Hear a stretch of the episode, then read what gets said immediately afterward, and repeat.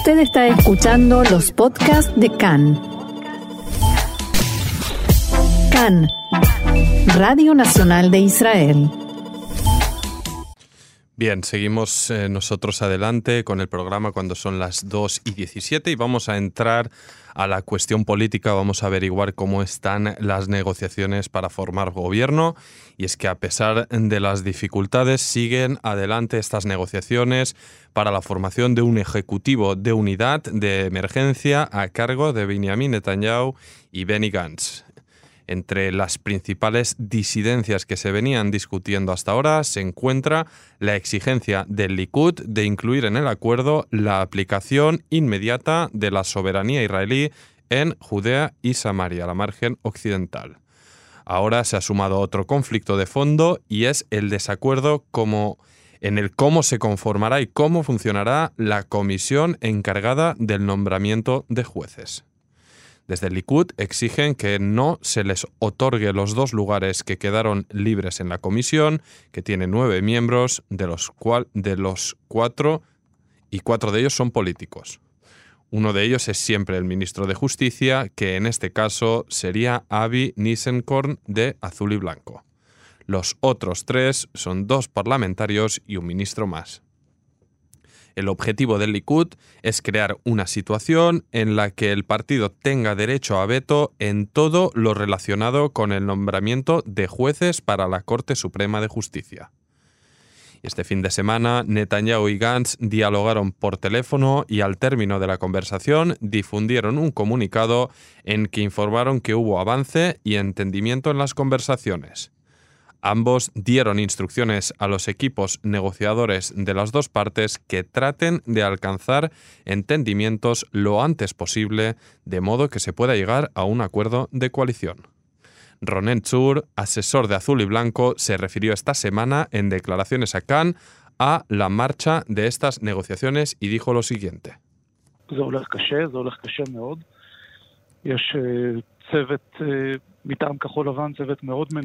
Decía Ronen Chur que la negociación es difícil, muy difícil.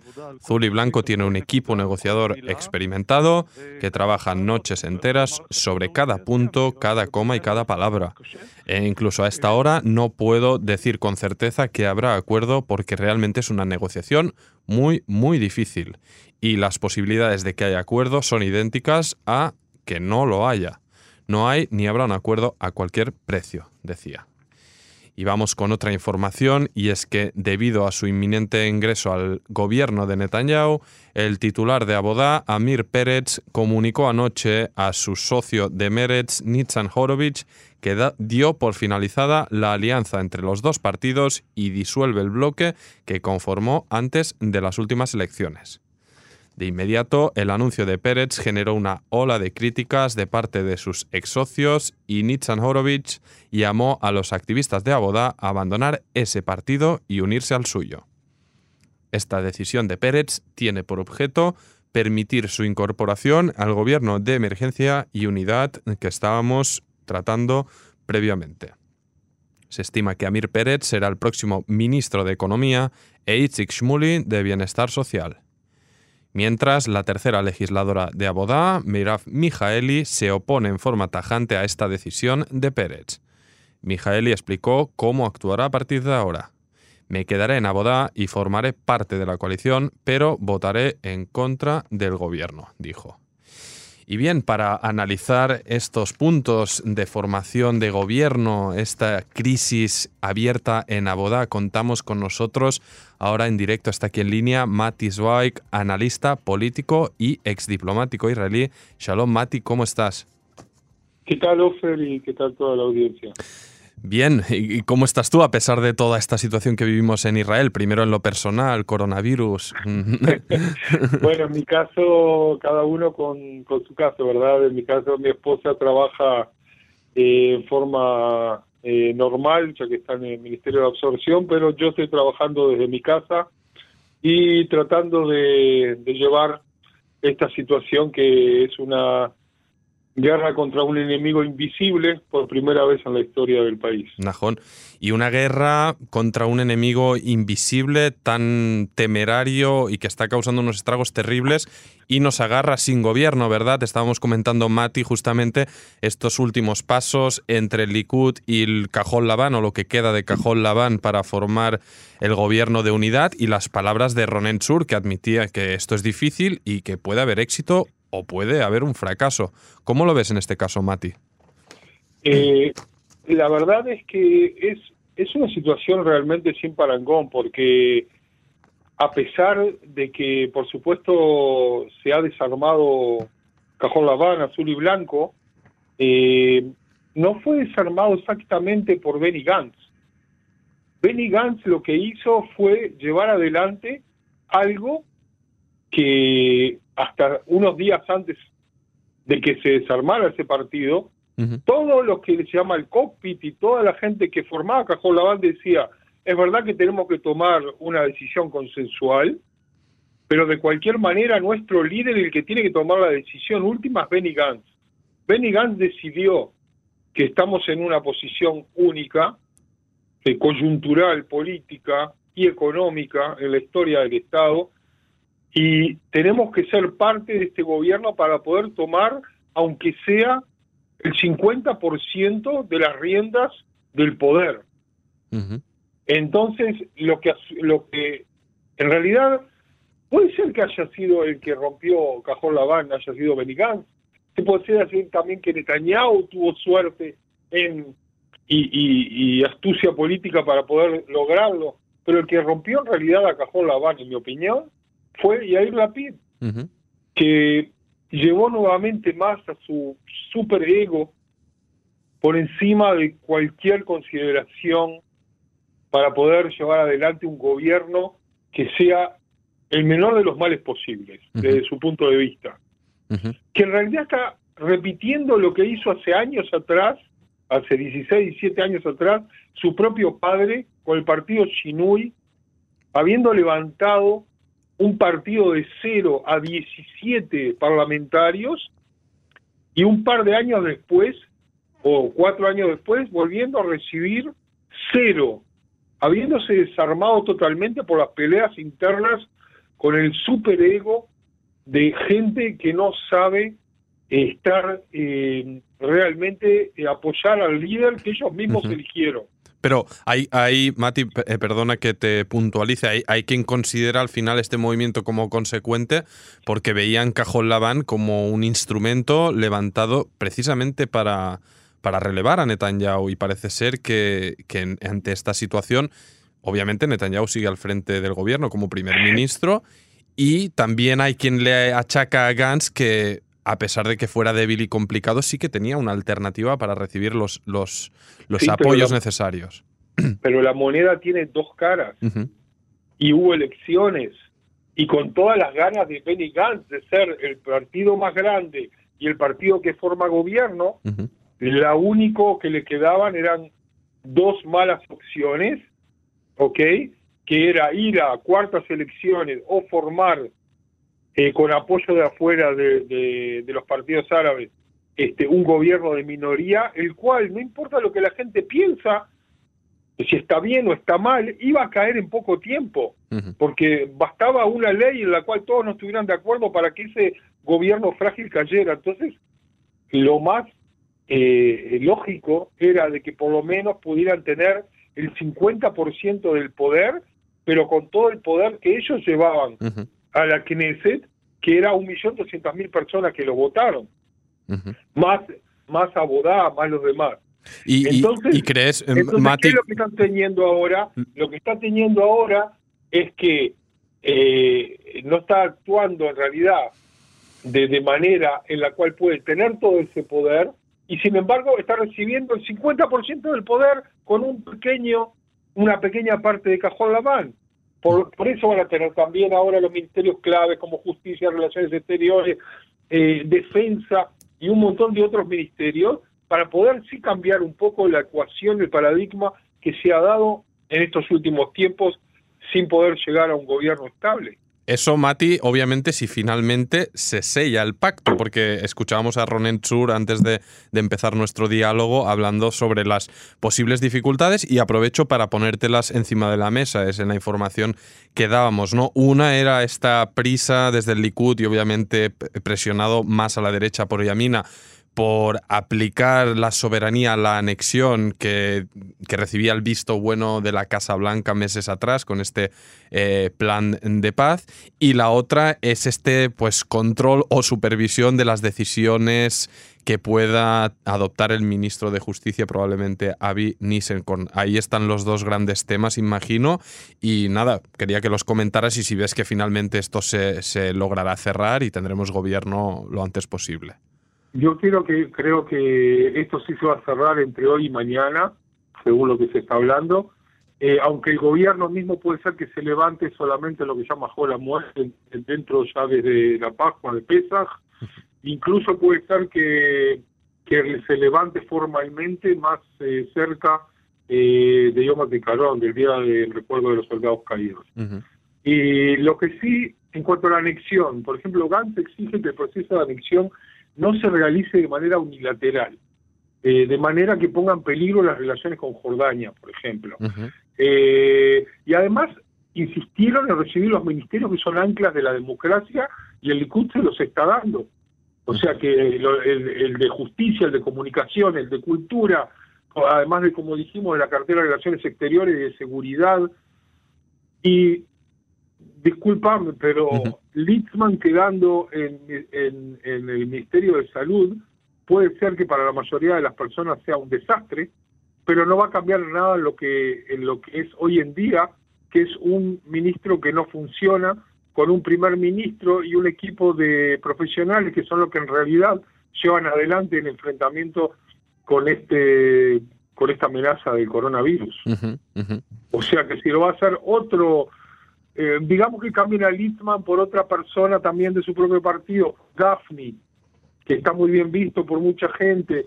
Puede ser que sea un poco mejor, pero desde el punto de vista profesional, quien tome las riendas de esta crisis van a ser las mismas personas, agregando la gente de Cajón Laván que va a traer, por ejemplo, una nueva esperanza para mucha gente de que, de que el gobierno sea esté en un mejor rumbo de lo que ha estado hasta hoy en día.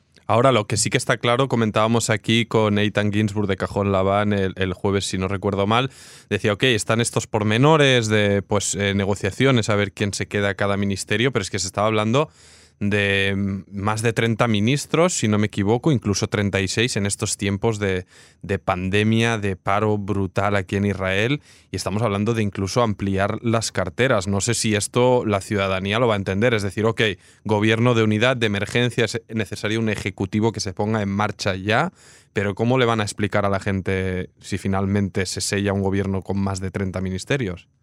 ¿Cómo le van a explicar a la gente unas eh, segundas elecciones, terceras elecciones o amenazas de cuartas elecciones.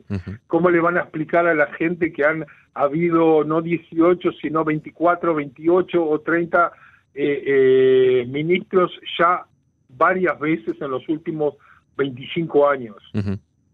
Le van simplemente, lo van a poner como un hecho y la gente va a protestar y sin embargo va a decir, creo, en, a mi opinión, la mayoría va a decir, va a haber ahora un gobierno estable y lo que haya que arreglar va a haber que ir arreglando sobre la marcha.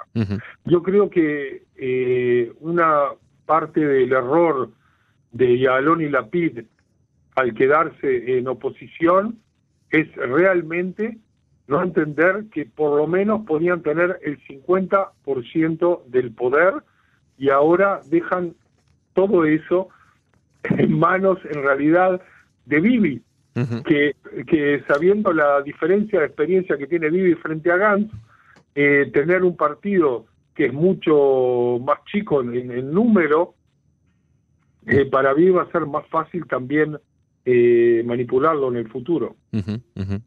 Muy bien. Y Mati, vamos a, si, te parece, también pasar un poco a otro flanco, que es la otra información que dábamos respecto a, a Bodá, Abodá Meretz, una unión que conocíamos que se disolvía ayer por anuncio de Amir Pérez ante la más que probable eh, intención de que se incorpore al gobierno de Netanyahu, a pesar de, esa promesa ¿no? que, viral que se hizo afeitándose el bigote y demás, al final parece que, que se deshace de, ello y va a ingresar en, un gobierno con Netanyahu. Valóranos un poco este movimiento, Mati, ¿qué te parece y cómo quedará un, poco el espectro de, la izquierda en Israel? Bueno, el movimiento de Gantz se puede criticar, pero la mayoría de la gente entiende de que estaba entre la espada y la pared. El movimiento de Pérez creo que es transparente. Está diciendo en realidad es, em, que su partido está muerto y que la única manera de que siga funcionando ahora con la moda de los respiradores, de que alguien le dé un poco de respiración, un poco más antes de la defunción total, es ser parte de este gobierno, esperando que las cosas cambien en el futuro como ha sido en el pasado, en el cual se, los partidos del centro se han, este, han, han dejado de existir como Kadima y otros, y vuelva a tener algún poder en, alguna especie de coalición o alguna especie de forma de hacer revivir al Partido Laborista en el futuro, pero lo que está haciendo es tratando de, de prenderse de ese respirador que le da un poco más de tiempo para respirar antes de morir totalmente. Pero eh, en este caso este, me gusta la metáfora, Mati, del respirador, pero este respirador parece que se aplicará a Amir Pérez y Shmuli si le sigue, pero lo que está claro, ayer eh, quienes seguimos la actualidad al minuto, veías las, reacciones en redes sociales de votantes, simpatizantes de Abodá Meretz, votantes de izquierda que votaron por esta lista y, vamos, e, era un escándalo absoluto. O sea, lo, acusaban directamente ¿no? de, traicionar la voluntad de decenas de miles de votantes. Entonces, esta salvación es más para Amir Pérez que, que para el partido, ¿no, Mati? ¿O cómo, cómo va? Bueno, eh, la cuestión es, eh, viendo un poco hacia atrás, yo vivo en Israel hace 38 años. Eh, y he visto cómo a lo largo de los años eh, la gente ha, tratado de traidor a tanta cantidad de, líderes. Me acuerdo cuando la gente de Abodá trataba a la gente del Likud como traidores, hasta Begin incluso en la guerra del Líbano. Hoy en día todas las campañas políticas ponían la foto de Begin incluso en los partidos de izquierda, tratándolo como un demócrata. Eh, lo mismo pasó con Sharon, cuando hoy en día en forma retrospectiva se le ha dado otra perspectiva. Eh, lo que importa son los hechos. Los hechos en este momento hacen que los votantes se sientan traicionados porque eh, están cambiando de forma de ver las cosas eh, con la excusa del virus corona. En otros casos ha sido con la excusa de que el país se venía abajo económicamente, como en el gobierno de unidad nacional del 84-85. Eh, han habido, por muchas razones, cambios políticos. Eh, la memoria es corta, especialmente en un país tan dinámico y con tantos acontecimientos que se dan día a día como en Israel. Y la mayoría de las personas dentro de un mes, dos, ni se van a acordar de eso y van a volver a repensar todos estos cambios. Lo, que es evidente, eh, Mati, un poco para, para finalizar, pues se me acabará el tiempo, lo que queda claro es que hoy en día no hay oposición dentro de, los partidos eh, judíos a, Netanyahu, ¿no? Pues se han sumado directamente a su gobierno. Mm, sí, los partidos sionistas, porque dentro de los partidos judíos también hay gente de las minorías. Disculpa. Eh, sí, mm, sí, la única realmente simplemente quien se quede afuera van a hacer oposición y van a hacer oposición hasta que el gobierno, hasta que encuentre la coyuntura para también ser parte de un gobierno que en este momento es como inevitable. Estoy hablando tanto de Lieberman, eh, no sé, Mérez tal vez eh, sea, siempre se siente muy cómodo siendo solamente oposición, pero Lieberman, por ejemplo, en una coyuntura determinada, puede encontrar también eh, la excusa para eh, poder volver a ser parte del gobierno. Buenísimo, pues eh, Mati Zoaik, analista político, es diplomático de Israel. Te agradecemos muchísimo tu tiempo por estar con nosotros comentando esta actualidad y nada, te, te mando un fuerte abrazo y deseos de que esto termine y podamos estar hablando con más normalidad de todos los asuntos. Bueno, gracias, Sofer. Hoy en día tiempo es lo que sobra. Exactamente.